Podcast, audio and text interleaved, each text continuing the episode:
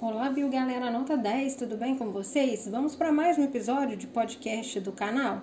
Hoje o tema será ciclos biogeoquímicos.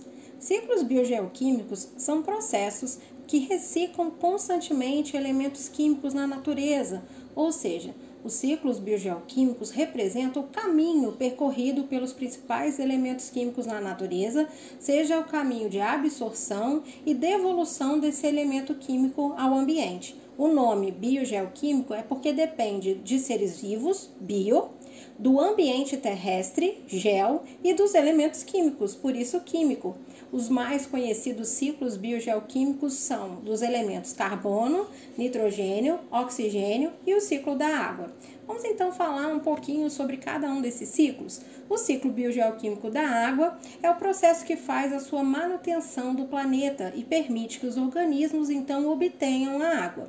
A água é no estado líquido evapora de oceanos, rios, lagos, represas e solo, transformando-se em vapor, estado gasoso. O vapor então sobe e é condensado nas camadas mais elevadas e frias da atmosfera ele então passa para o estado líquido e forma as nuvens. É possível que as gotículas de água mudem para o estado sólido, tornando-se gelo ou neve no, caso dos locais mais frios. Quando as nuvens acumulam muita água, as gotas aumentam de tamanho e, corre, e ocorre então a chuva, devolvendo a água do estado líquido para as camadas inferiores da atmosfera.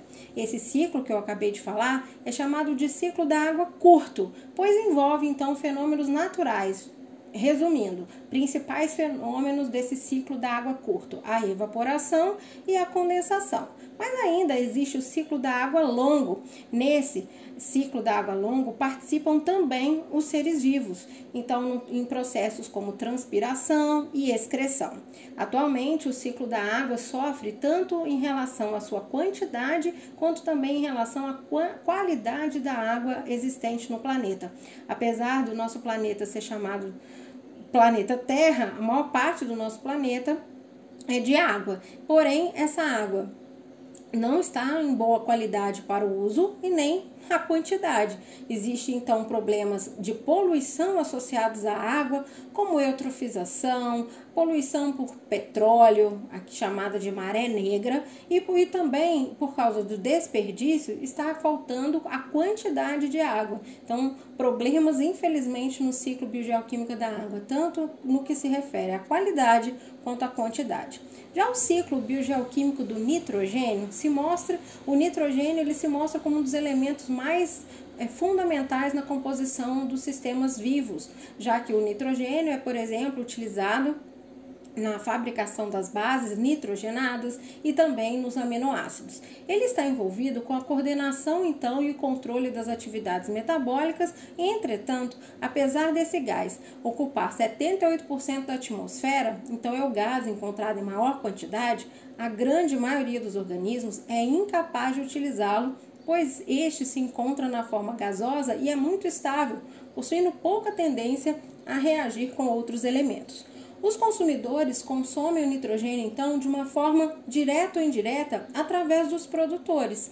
Eles aproveitam o nitrogênio que se encontra na forma de aminoácidos e os produtores introduzem nitrogênio na cadeia alimentar através do aproveitamento de formas inorgânicas encontradas no ambiente, principalmente nas formas de nitrato e amônia. O ciclo do nitrogênio ele pode ser dividido em quatro etapas: a fixação, que consiste na transformação do nitrogênio gasoso em substâncias aproveitadas pelos seres vivos. Os organismos responsáveis pela fixação são bactérias, chamadas de bactérias fixadoras, onde a principal é a bactéria do gênero Rhizóbio. Já a amonificação é parte da amônia presente no solo, é originada do processo de fixação, já a outra parte é proveniente do processo de decomposição de proteínas e outros resíduos nitrogenados contidos na matéria orgânica morta ou nos excretas. A decomposição ou amonificação é realizada por bactérias e fungos. Já a nitrificação é o nome dado ao processo de conversão de amônia a nitratos. Nesse processo de nitrificação envolve duas subetapas, a nitrata nitratação e a nitrosação, envolvendo também espécies de bactérias, como por exemplo a nitrobacter e as nitrosomonas. E para finalizar, o ciclo biogeoquímico do nitrogênio ocorre o fenômeno de desnitrificação, onde as bactérias desnitrificantes, como por exemplo a pseudomonas, são capazes de converter nitratos em nitrogênio molecular de volta à atmosfera, fechando assim o ciclo. É, agora vamos para o ciclo do oxigênio. O ciclo do oxigênio está relacionado com os processos de fotossíntese e respiração, onde a fotossíntese é o processo que produz o oxigênio e a respiração é o processo que consome. O elemento oxigênio é encontrado em compostos inorgânicos e orgânicos, ou seja, ele é um elemento que que pode se associar com moléculas com ou sem carbono. Começando os, os vegetais absorvem o carbono para fazer a fotossíntese e, como produto, é liberado então o oxigênio. Animais e vegetais consomem oxigênio para respirar e geram o gás carbônico como produto. Aí, é, o oxigênio esse ciclo, então, também é, a gente não pode esquecer do oxigênio funcionando como um gás comburente, alimentando o fogo no processo de combustão.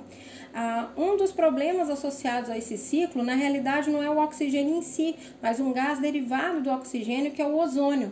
Então, um dos desequilíbrios associados a esse ciclo a destruição da camada de ozônio, camada essa que possui um papel fundamental na proteção dos organismos contra os raios ultravioletas do Sol. A camada de ozônio filtra o excesso de radiação ultravioleta do Sol e a falta dessa camada aumenta a incidência, por exemplo, de casos de câncer de pele e problemas também de visão, como catarata, entre outros. E para finalizar o nosso podcast, vamos entender o ciclo biogeoquímico do carbono, muito parecido com o do oxigênio. As mesmas etapas associadas ao ciclo do oxigênio também estão associadas ao ciclo do carbono, só que de forma invertida. Então, nesses dois ciclos, oxigênio e carbono, quatro processos então estão envolvidos: fotossíntese, respiração, a decomposição e a combustão ou queima de combustíveis fósseis. No caso do ciclo do carbono, ele começa quando o gás carbônico é capturado é, no processo de fotossíntese. Fotossíntese essa que é feita por plantas, algas e cianobactérias. A respiração emite carbono, mas em quantidade menor do que a quantidade que é absorvida pela fotossíntese das plantas. O elemento químico também pode ser obtido através da alimentação, da cadeia alimentar. Por consequência, animais que se alimentam de animais absorvem carbono das plantas e as plantas é, então fazem a fotossíntese absorvendo esse gás carbônico do ambiente. Então, através da cadeia alimentar, esse elemento químico então chega a todos os seres vivos, incluindo a espécie humana.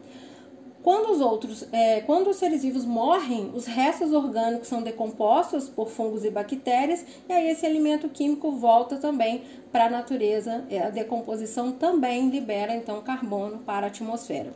Se não há decomposição completa, os elementos são convertidos em combustíveis fósseis e permanecem em camadas profundas da Terra, formando então petróleo e carvão mineral. E o grande problema, portanto, do ciclo do carbono está sendo o excesso na produção desse gás. E aí, esse excesso na produção de gás carbônico está associado ao efeito estufa.